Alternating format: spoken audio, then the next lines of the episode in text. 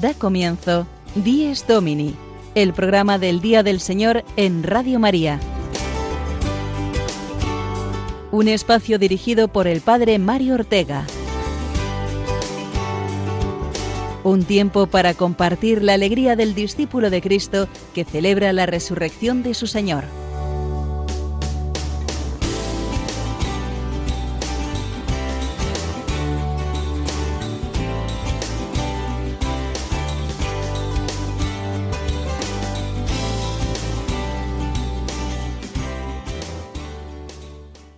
Buenos días, queridos y madrugadores amigos de Dies Domini. Bienvenidos una semana más al programa del Día del Señor. Pasado ya el Ecuador del mes de septiembre, celebramos hoy el domingo vigésimo quinto del tiempo ordinario. El tiempo ordinario, recordémoslo, siendo el más extenso del año litúrgico, tiene como objetivo introducirnos en los misterios de la vida de Jesús, para que desde esa contemplación del Señor podamos entender y vivir nuestra vida cristiana como verdaderos discípulos suyos. Y en este mes de reinicio de la vida ordinaria podamos orientar bien nuestros proyectos y actividades a lo que el Señor nos pide, la caridad creciente, la santidad, el trabajo paciente y humilde por el reino de Dios. Hoy contaremos, como siempre, con diversos protagonistas, comentarios, oraciones, canciones, eh, noticias, todo ello para vivir en esta hora de radio que Dios nos regala la alegría de la fe en Cristo resucitado. Comenzaremos escuchando el Evangelio de este domingo y reflexionaremos sobre él, sobre esa difícil pero necesaria labor del cristiano de hacerse humildes como niños y servir a todos sin condiciones. El padre Julio Rodrigo nos ofrecerá la anécdota semanal desde su parroquia. Y también repasaremos con la ayuda de Sonia Ortega la práctica de la lección divina o lectura orante y contemplativa de la palabra de Dios. Tendremos para ofrecernos su testimonio de confianza en la providencia de Dios al padre Miguel Márquez, que ha sido elegido recientemente superior general de los carmelitas descalzos en todo el mundo. Y para finalizar, recordaremos lo más destacado de la actividad del Papa Francisco esta semana que ha concluido, su viaje por Hungría y Eslovaquia, así como el encuentro que ayer mantuvo con numerosos fieles de muchas parroquias de Roma. También comentaremos el nuevo libro de Benedicto XVI que ha salido a la luz en Italia esta semana. A todo ello y mucho más damos comienzo ahora iniciando, como ya hemos dicho, con la palabra de Dios hoy.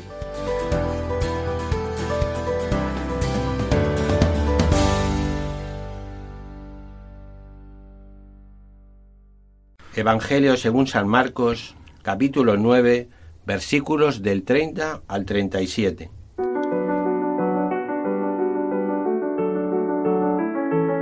En aquel tiempo Jesús y sus discípulos se marcharon de la montaña y atravesaron Galilea.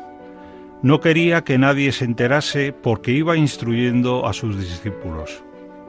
Les decía, El Hijo del Hombre va a ser entregado en manos de los hombres, y lo matarán, y después de muerto a los tres días resucitará. Pero no entendían aquello y les daba miedo preguntarle. Llegaron a Cafarnaún y una vez en casa les preguntó, ¿De qué discutíais por el camino? Ellos no contestaron, pues por el camino habían discutido quién era el más importante.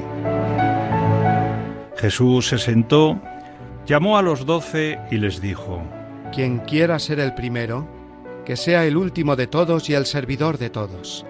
Y acercando a un niño, lo puso en medio de ellos, lo abrazó y les dijo, El que acoge a un niño como este en mi nombre, me acoge a mí, y el que me acoge a mí, no me acoge a mí, sino al que me ha enviado.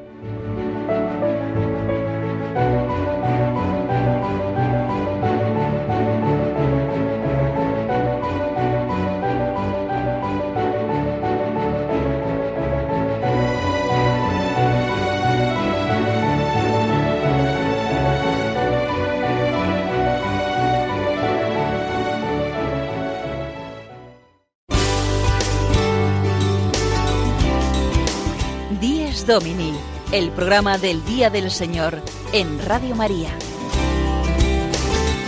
Un tiempo para compartir la alegría del discípulo de Cristo que celebra la resurrección de su Señor.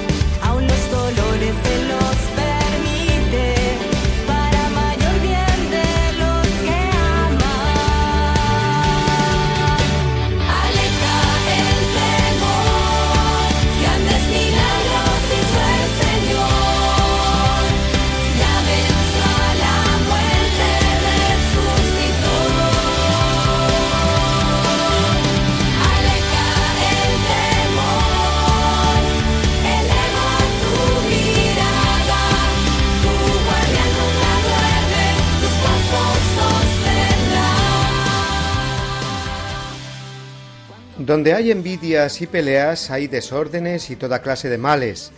Esas son las palabras del apóstol Santiago hoy en la segunda lectura. Una perfecta descripción de lo que sucede en el corazón humano dominado por la codicia y que causa todo el mal exterior que vemos y sufrimos todos. ¿De dónde proceden las guerras y los conflictos entre vosotros? sigue diciendo. ¿No es acaso de los deseos de placer que combaten en vuestro cuerpo? Codiciáis lo que no podéis y acabáis asesinando. Este es nuestro mundo actual, el que normalmente vemos en la calle y oímos en las noticias. No cesarán las luchas de poder ni las guerras mientras reine la codicia en el corazón del hombre. La paz no es fruto de acuerdos superficiales, sino de arreglos profundos y personales en el corazón de cada uno. Por eso, la paz que trae el Señor y que enseña a sus discípulos en el Evangelio de hoy, que acabamos de escuchar, empieza en el corazón, en la actitud más profunda de cada hombre. Precisamente cuando aprecia en los apóstoles la codicia que origina tantos males, él les habla directamente apuntando al corazón. Quien quiera ser el primero, que sea el último de todos y el servidor de todos. Y no hay más, no hay más camino para acabar con todos los males exteriores y lograr la paz que el de convertirse de codicioso de todo en servidor de todos. Ese es el camino de la justicia en sentido bíblico, es decir, el camino de la santidad. Si queremos que el mundo cambie, tenemos que cambiar cada uno de nosotros desde dentro y emprender esta actitud radical de servicio al prójimo y de humildad, estando dispuestos a ser por ello incomprendidos y despreciados. Porque es también de experiencia común que el que no entra dentro del juego de la codicia se convierte en algo incómodo para el mundo. Siempre ha sido así. Lo era en los tiempos en los que se escribió el libro de la sabiduría, que escuchamos hoy en la primera lectura. Y esa palabra sabia sigue cumpliéndose literalmente hoy. El justo, le hace el santo, incomoda, molesta, es un recordatorio constante de lo equivocados que son los caminos de la codicia. Pero el codicioso no quiere dejar este camino y por eso resuelve siempre acabar con el justo, para justificar su propia vida codiciosa. El codicioso no quiere cambiar, suena la alarma y no mira el peligro, sino que rompe la alarma, para no oírla más. Sin embargo, el Señor nos muestra ese camino de la humildad, de servicio al prójimo y de la sencillez que nos convierte en niños. Él nos habla de su pasión, como lo hizo en ese mismo momento con los apóstoles, porque sabe que el camino contrario al mundo, al de la codicia, es un camino que pasa siempre por la cruz. Pero allí está Él, y su camino termina siempre en la vida.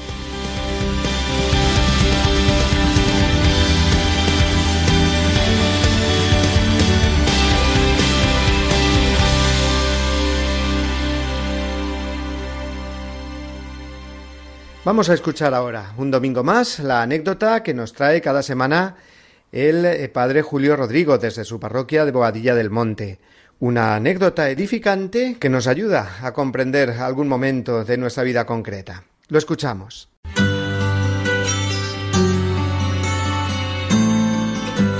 El domingo desde mi parroquia. Una reflexión a cargo del padre Julio Rodrigo.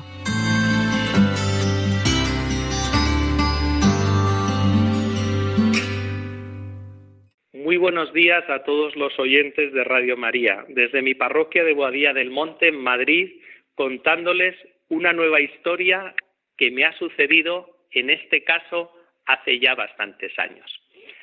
Nuestro obispo anterior, que se llamaba don Joaquín María López de Andújar, el obispo de Getafe, vino en visita pastoral a nuestra parroquia de Boadilla y entre los diversos actos que se organizan hay uno que está arreglado en el protocolo, en el programa de las visitas pastorales, y es recordar a los difuntos. La visita del obispo quiere tener en cuenta a todos esos cristianos que han precedido en la comunidad parroquial y que ya reposan y que ya duermen el sueño de la paz, como decimos, y muchos de ellos seguro que estarán junto al Señor. El caso es que visitamos un pequeño cementerio parroquial que tenemos aquí en Boadilla e hicimos esa oración por todos los difuntos. Allí había un grupo pues de veintitantas personas que se habían congregado, convocados por nosotros mismos. El obispo los estuvo saludando, hicimos la oración y al acabar la oración el obispo dijo, si quieren podemos ir pasando por las sepulturas de sus familiares y hacemos un responso en cada una de ellas. Yo interiormente, como teníamos que continuar con el programa, pensé, Dios mío, qué locura, no vamos a salir de aquí en toda la tarde, pensando mucho tiempo. El caso es que no fue así, todo fue bastante breve. Y fuimos pasando sepultura por sepultura, según nos señalaban estas personas, y créanme que una cosa que en principio no puede ser muy atractiva me resultó bellísima. ¿Por qué? Porque como yo llevo muchos años en esta parroquia, fui recordando a muchas de esas personas que había conocido y que incluso yo mismo había enterrado. Y el evocar sus vidas, el evocar tantas historias de ellos buenas, su entrega, me hizo muchísimo bien. Recuerdo además tres personas en concreto que habían sido magníficas, murieron con, con una fama, dejando un gusto aquí en la población magnífica. Me acordé de lo que ahora dice el Papa Francisco, que de alguna forma no lo expresábamos con sus palabras, pero lo expresábamos de otra forma, que hay muchos santos, dice él, de la puerta de al lado, santos que nunca estarán reconocidos, pero sí que hay muchas personas de vida santa, de vida virtuosa, y que dejan un buen recuerdo de su paso por este mundo. Me acuerdo de una señora, había perdido a sus dos hijas por cáncer, no había tenido más hijos, no había tenido más nietos, estaba viuda y ella venía a misa todos los días. Podía haber estado quejándose y lamentándose permanentemente de ese destino. Jamás la oí quejarse. Aceptó todo con una fe, con una entereza inmensa. Siempre sonriente, siempre fiel a la cita con el Señor, su rosario, la Eucaristía. Cuando ya se hizo muy mayorcita y fue a una residencia de ancianos e iba a verla, no necesitaba casi nunca preguntar por ella. Yo iba a la capilla y allí me la encontraba. La saludaba, hacíamos un ratito de oración, nos íbamos a tomar algo, a hacer un paseíto y siempre con esas mismas actitudes, positivas, sonriente, entera y a mí me hacía muchísimo bien esa persona, la verdad. Luego recordé, al pasar por esas sepulturas, a dos que habían pertenecido a la adoración nocturna, dos hombres entregadísimos, dos hombres que ayudaron en la parroquia, ayudaron incluso en nuestra diócesis de Getafe, y dos hombres que bien se podía decir que eran de esos pequeños santos anónimos. En fin, que algo que a primera vista yo interiormente pensé que iba a ser pesadísimo. Después al final fue como un recreo para mi alma al comprobar tanta gente buena, tanta gente virtuosa, tanta gente que se ha tomado en serio la fe y que Dios ha ido haciendo su obra en ellos. Y ellos se han dejado hacer y se habían transformado en esos pequeños santos de la puerta de al lado que dice el Papa Francisco. Recordé también como conclusión de esta historia lo que tantas veces decía el santo cura de Ars cuando visitaba su cementerio, que solía decir, en mi cementerio hay muchos santos. Y ciertamente, en todos los cementerios hay mucha gente de vida santa que han seguido con fidelidad al Señor.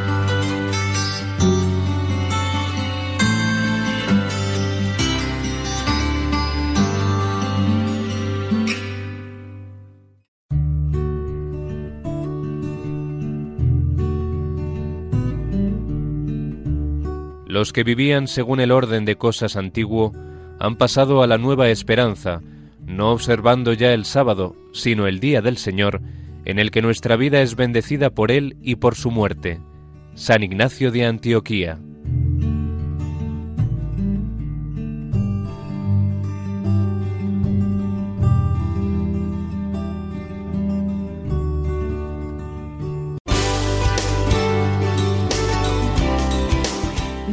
Domini, el programa del Día del Señor en Radio María.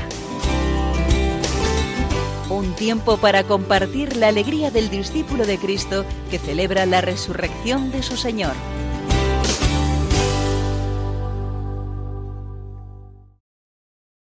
Enciende una luz y déjala brillar, la luz de Jesús y en todo lugar, no la puedes esconder, no te puedes callar ante tal necesidad. Enciende una luz en la oscuridad.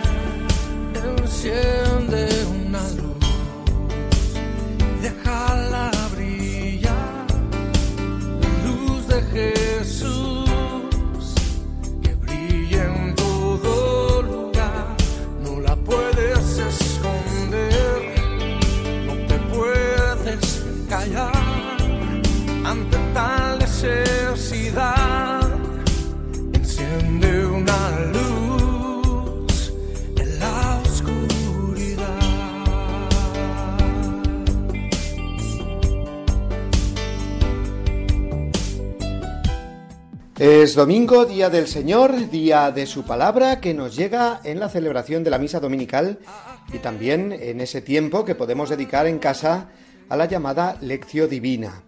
Ojalá podamos alimentarnos de la palabra de Dios diariamente, pero ya que nos lamentamos tantas veces eh, de estar demasiado ocupados durante la semana, al menos que el domingo sepamos sacar ese tiempo de oración con la Sagrada Escritura. En ella Dios nos quiere hablar, quiere iluminar nuestra vida, nuestra historia concreta, las circunstancias que debemos afrontar. No estamos solos, Dios nos habla. Lo que hace falta es que queramos escucharle y pongamos los medios para ello. La lección divina es una lectura pausada, orante, de la palabra de Dios, bien del Evangelio, bien de algún otro texto del Nuevo o del Antiguo Testamento. Se trata de ir saboreando lo que vamos leyendo porque no es una lectura como cualquier otra.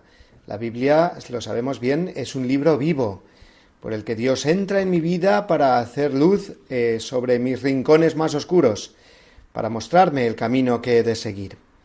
En Dies Domini siempre dedicamos, como veis, un espacio privilegiado a la palabra de Dios, en el comentario al Evangelio de cada domingo, como hemos hecho hace un momento, y también mediante una sección fija de nuestro programa, la que dirige nuestra querida amiga Sonia Ortega, que es profesora de Sagrada Escritura en la Universidad Eclesiástica San Damaso de Madrid, y a la que vamos a escuchar hoy hablándonos precisamente de la lección divina, recordándonos cómo hacerla, qué partes tiene, etc. La escuchamos en la sección Guiados por la Palabra de Dios.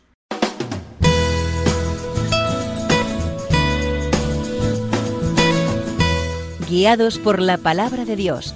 El momento de asomarnos a la Biblia de la mano de Sonia Ortega.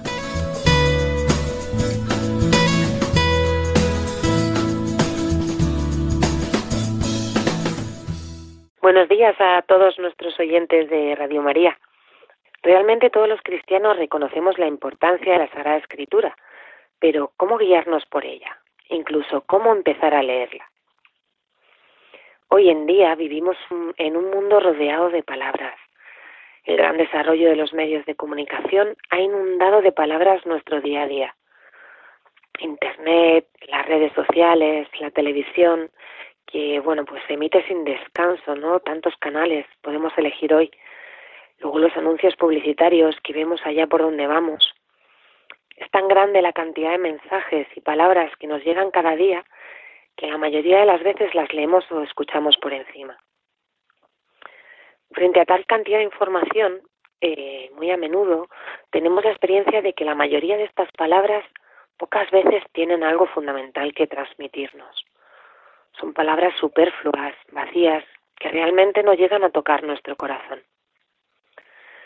Pero queridos oyentes, como bien sabemos, estamos hechos a imagen y semejanza de Dios y tenemos sed de más. Tenemos necesidad de ir más allá de lo que nos rodea, necesidad de profundizar en el sentido de nuestra vida. El hombre necesita palabras de vida eterna. Es el, eh, eh, cuando San Pedro le dice al Señor, pero Señor, ¿dónde vamos a acudir? Solo tú tienes palabras de vida eterna. Por lo tanto, primera idea, la palabra de Dios no es solo para los hombres y mujeres de vida religiosa o consagrada, ¿no?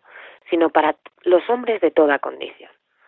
Todos tenemos necesidad de saciar esa sed que no nos apaga las palabras del mundo. Por lo tanto, la Sagrada Escritura es la fuente inagotable de palabras de vida donde todos debemos de ver. Segunda idea.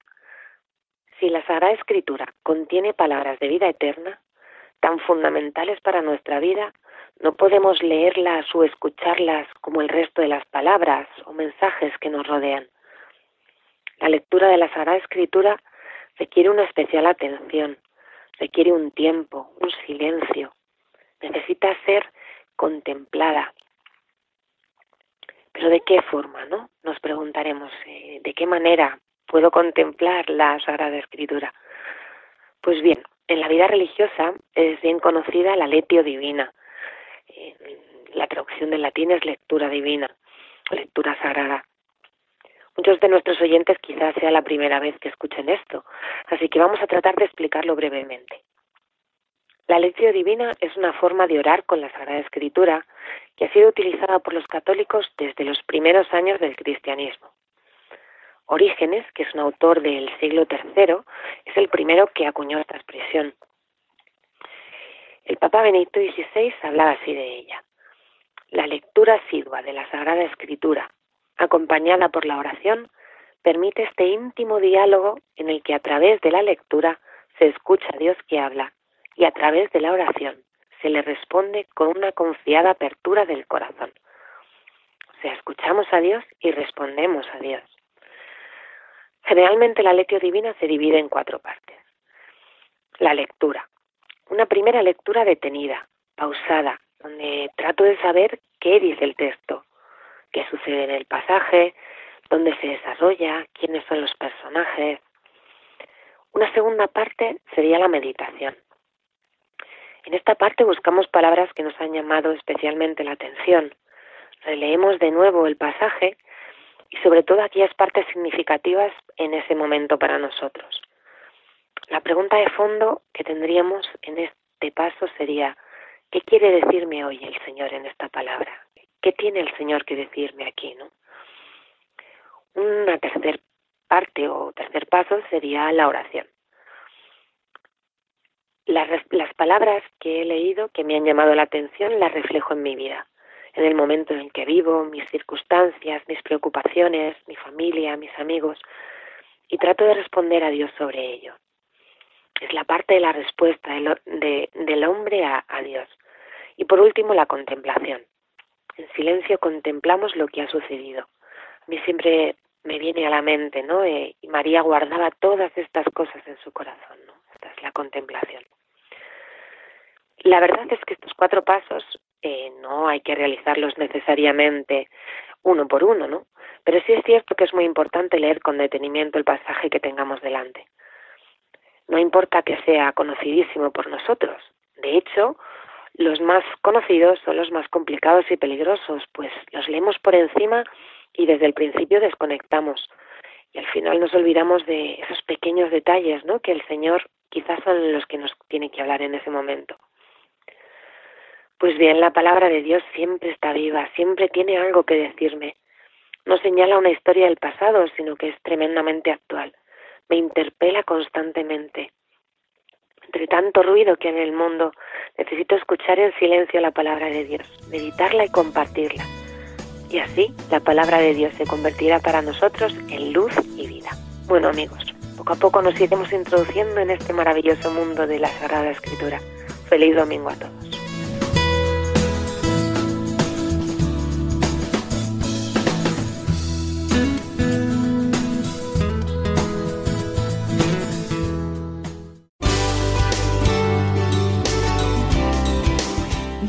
Domini, el programa del Día del Señor en Radio María. Un tiempo para compartir la alegría del discípulo de Cristo que celebra la resurrección de su Señor.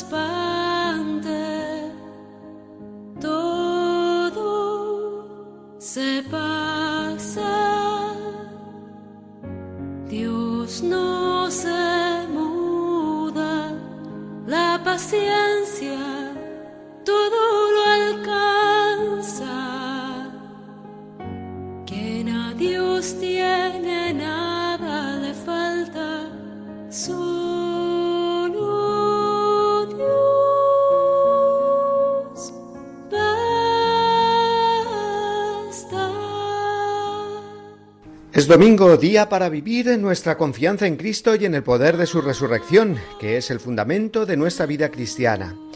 Esta confianza en Dios la tenemos que renovar cada día, pero de un modo especial cuando el Señor nos pone ante un gran reto o prueba en el que tenemos que dar lo mejor de nosotros mismos, contando siempre con la gracia de Dios y viviendo ese paso crucial de la vida con humildad.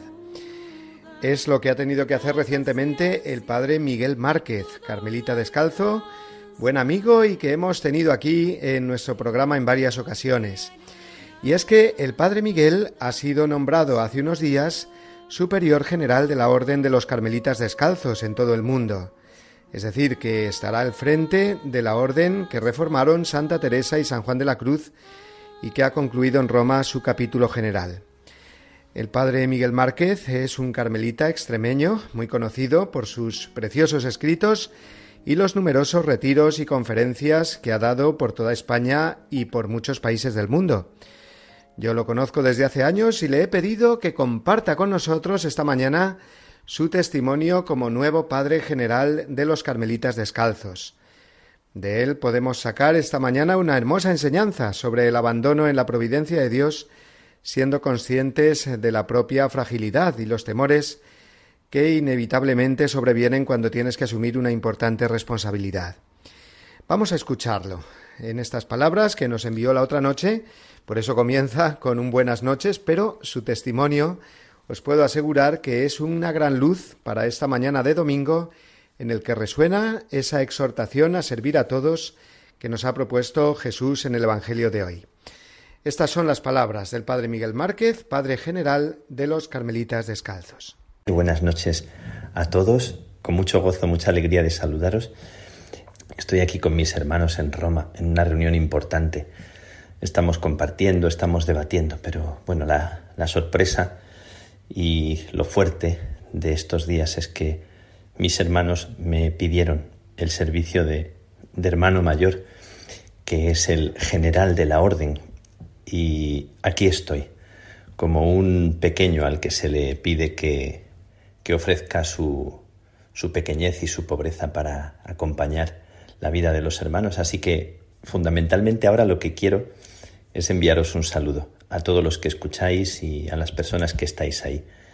Pues quiero compartir con vosotros algo de lo que, de lo que estos días he, vivido, eh, queriendo confiar en el Señor por una tarea que, que siempre es superior a nuestras fuerzas, como le dijo el ángel al profeta Elías, cuando él se sentía cansado, se sentía con miedo y hizo una oración muy fuerte en la que se deseó incluso la muerte, era un momento como de depresión, y un ángel le tocó en el hombro y, y le dijo, come y bebe, que el camino es superior a tus fuerzas.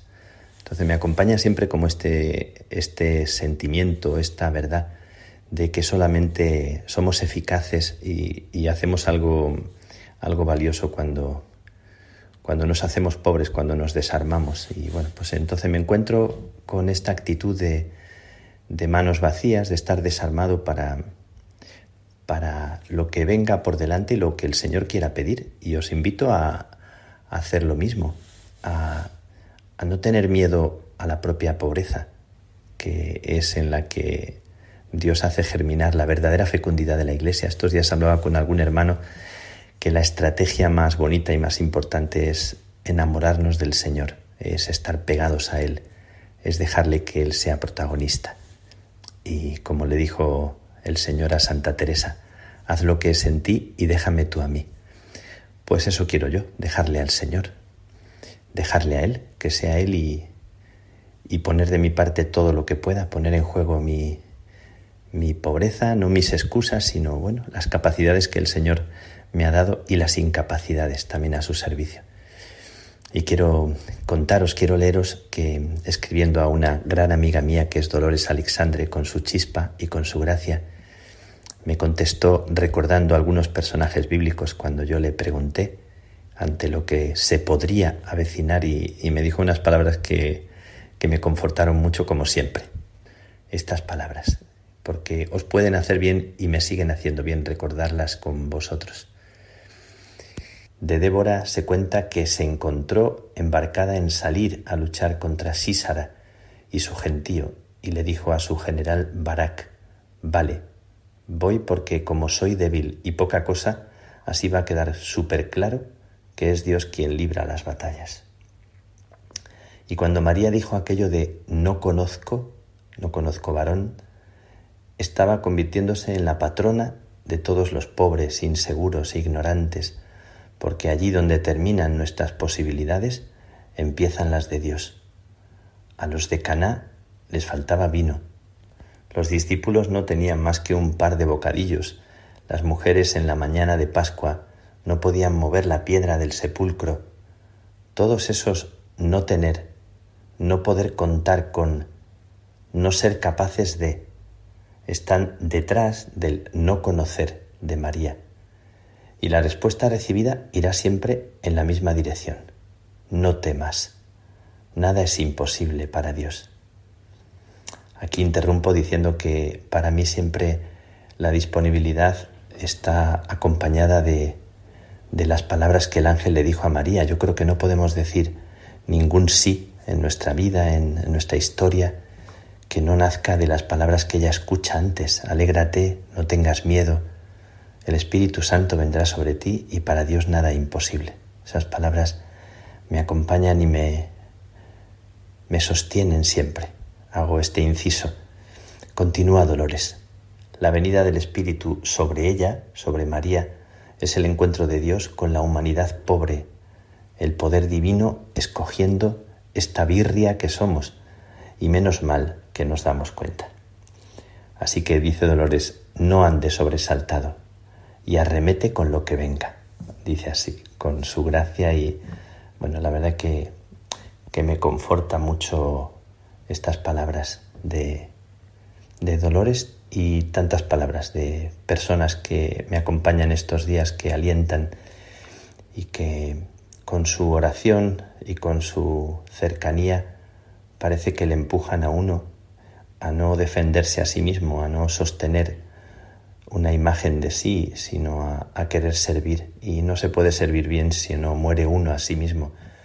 Y lo que parece a veces como un privilegio, un honor, te han nombrado tal cosa, te han dado un título, te han hecho responsable de algo que parece que a los ojos del mundo viste mucho, sabiendo que, que los verdaderos servicios que Dios pide son siempre de cruz para que sean eficaces y me dispongo para, para ofrecerle al Señor mi, mi vida porque yo no estoy aquí para otra cosa que para decirle esto.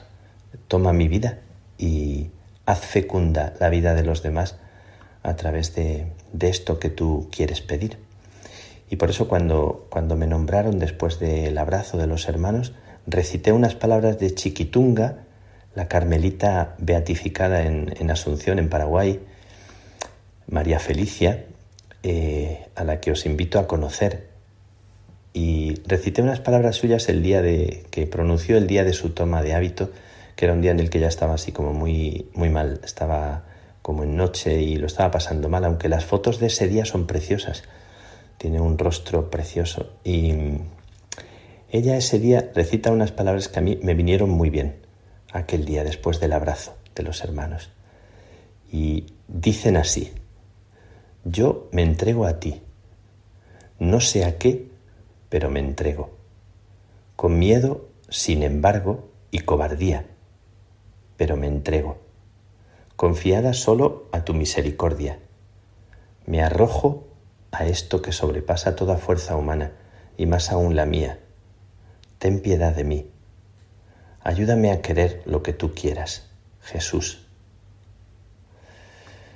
Bueno, pues me confortan mucho estas palabras, me parece que eh, respetan mucho nuestra humanidad, me parece que esto de decir con miedo y cobardía, porque a veces parece que cuando escuchamos tantas veces en la Biblia decir no tengas miedo, no es posible no tener miedo.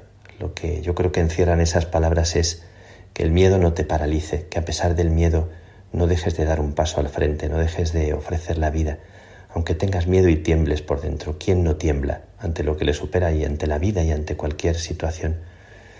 Pero Dios cuenta con, esa fragilidad para, para hacer lo que, lo que Él quiera.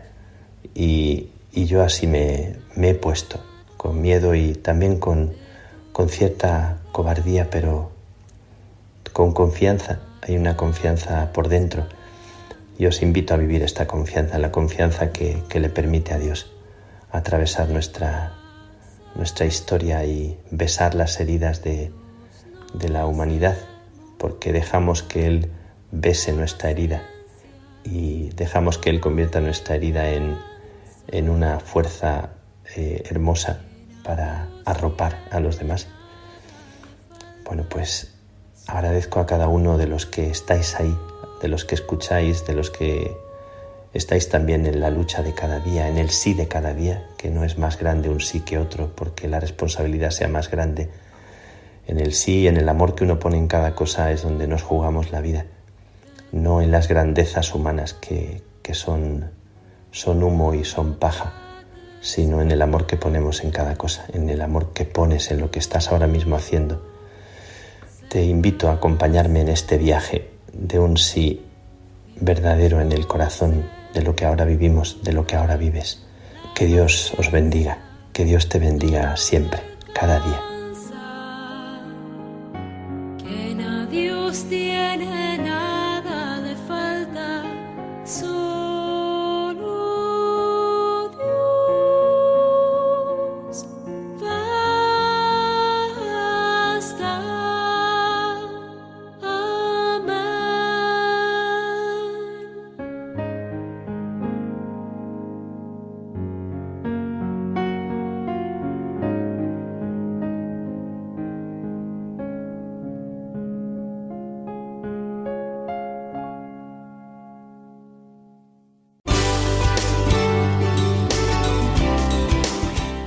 Domini, el programa del Día del Señor en Radio María.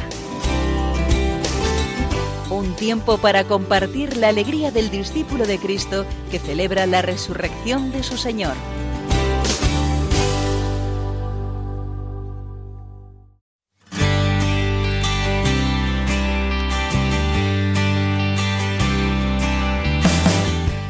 Es domingo, Pascua de la semana y día también de sentirnos muy en comunión con toda la Iglesia a través de la Eucaristía Dominical. Esta comunión eclesial la vivimos igualmente cuando renovamos nuestro afecto y atención al Santo Padre, a lo que nos enseña con sus palabras y con su vida el Papa, que es el vicario de Cristo, el buen pastor.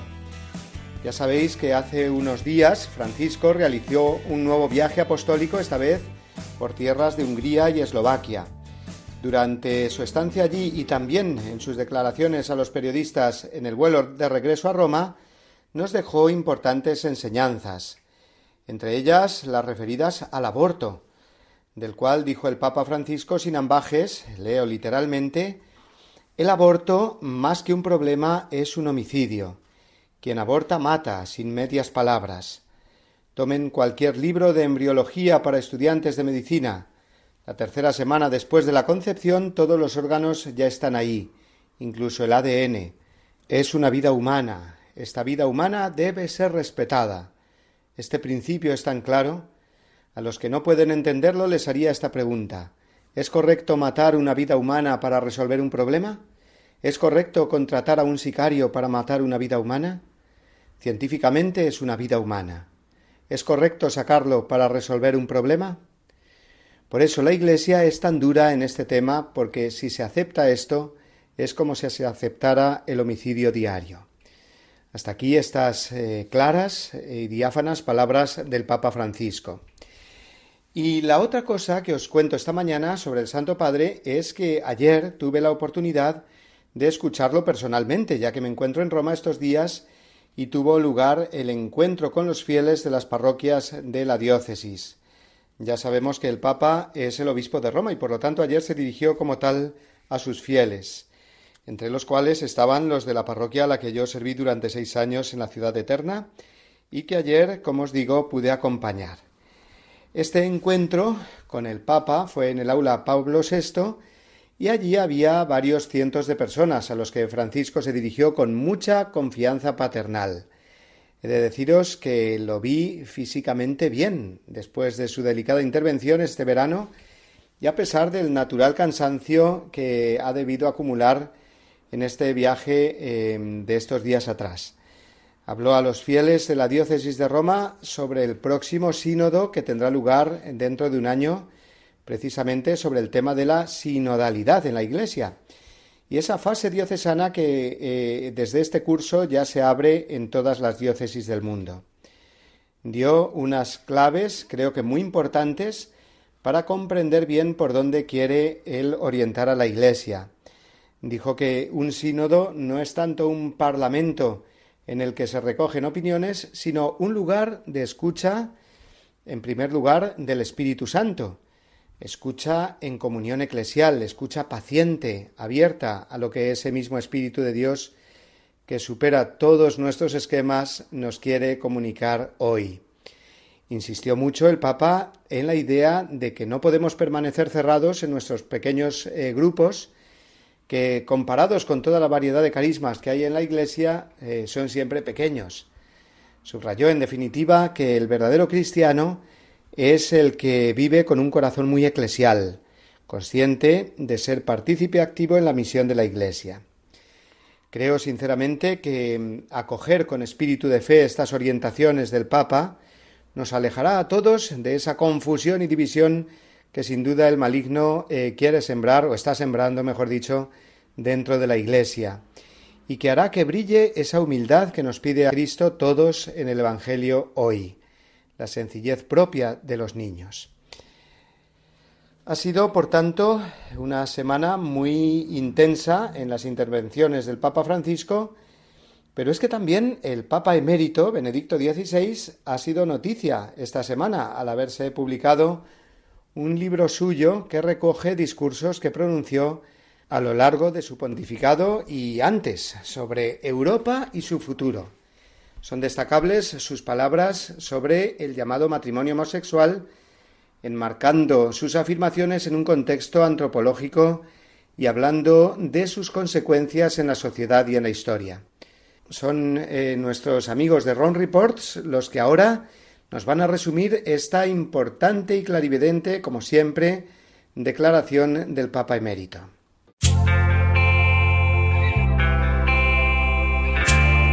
También Benedicto XVI acaba de afrontar el matrimonio entre personas homosexuales. Lo hace desde una perspectiva complementaria, con este texto profundo y razonado, difícil de resumir en un titular. Lo ha escrito en abril y abre este libro con una recopilación de sus discursos sobre Europa que se publica ahora en Italia. El Papa emérito no se detiene en los elementos morales del matrimonio homosexual, sino en las consecuencias antropológicas. Dice que hasta ahora todas las culturas consideraban obvio que la unión del hombre y la mujer servía a la transmisión de la vida y que esta certeza se alteró con la llegada de la píldora, pues separó la fecundidad de la sexualidad y se equipararon todas las formas de sexualidad. Según Benedicto, separándolas, la persona se convierte en un producto planificado y deja de ser un don, y todo lo que se produce también puede destruirse. Benedicto XVI dice que la pregunta de fondo que plantea el matrimonio homosexual es quién es el ser humano, es decir, si el ser humano es un don de Dios o un producto que otras personas confeccionan. Concluye recordando que igual que el ecologismo reconoce que la naturaleza marca un límite que no podemos ignorar impunemente, el hombre también posee una naturaleza que le ha sido dada y negarla conduce a la autodestrucción.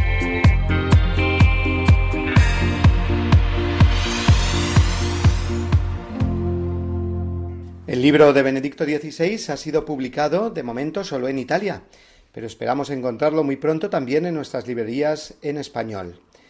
También eh, llama la atención, eh, además del contenido del libro, la continuidad que hay en el magisterio, ya que el prólogo de este libro de Benedicto XVI lo ha hecho el mismísimo Papa Francisco, afirmando que a lo largo de los años, leo textualmente, Benedicto XVI no ha tenido temor a denunciar con gran valentía y clarividencia las múltiples manifestaciones de esta dramática renuncia a la idea de creación, hasta las actuales y últimas consecuencias descritas de forma absolutamente clara y convincente en este libro.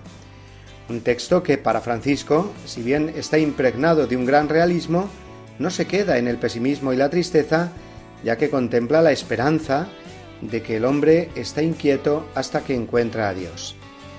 En fin, que damos gracias a Dios. Y un buen aplauso también tanto a Francisco como a Benedicto XVI, que nos ofrecen una gran luz, a la luz del Evangelio, ante cuestiones eh, tan acuciantes y debatidas en nuestros días como son el aborto y las uniones homosexuales.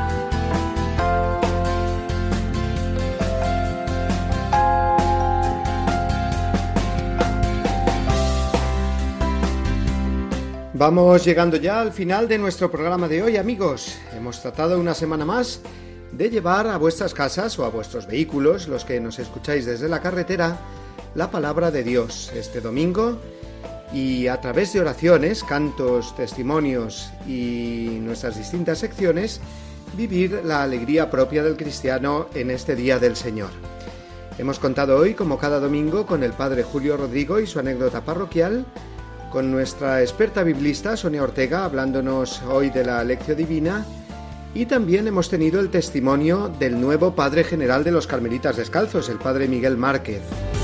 Y finalmente hemos eh, resumido la actividad y la enseñanza del Santo Padre durante la semana que hemos finalizado. Antes de despedirnos, hoy os quiero adelantar algo de lo que hablaremos mucho más dentro de siete días. Y es que, como sabéis, cada año en el mes de octubre, Radio María comienza una nueva programación y hay algunos cambios. Pues bien, dando gracias a Dios por los cinco años que me ha concedido el regalazo de dirigir Dies Domini, un servidor se dispone a dar el relevo a un nuevo director de este programa. De modo que el domingo que viene me despediré de vosotros, queridos amigos de Dies Domini. Me despediré entre comillas porque sigo en Radio María. Lo que me ha pedido el padre Luis Fernando de Prada es eh, que a partir de ahora dirija otro programa de esta nuestra querida emisora. El domingo que viene os diré cuál. Una buena pista la he dado eh, hoy con esa última parte mm, de nuestro programa de hoy hablando largo y tendido de la actividad del Papa durante esta semana. En fin, la semana que viene lo aclaramos. Hasta entonces, como cada domingo, os envío de todo corazón una bendición enorme, tamaño XXL, y el saludo de todos los que realizamos este espacio del Día del Señor. Que paséis todos una muy feliz semana, amigos.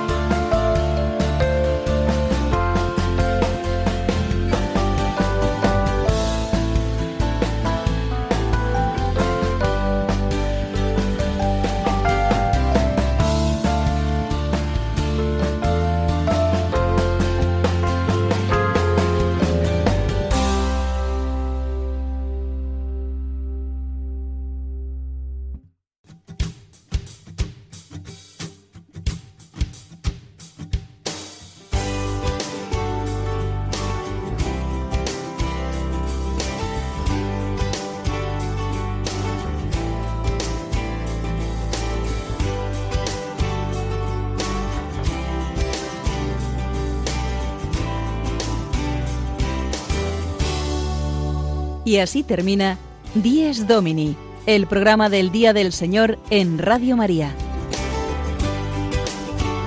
Un espacio dirigido por el Padre Mario Ortega. Un tiempo para compartir la alegría del discípulo de Cristo que celebra la resurrección de su Señor.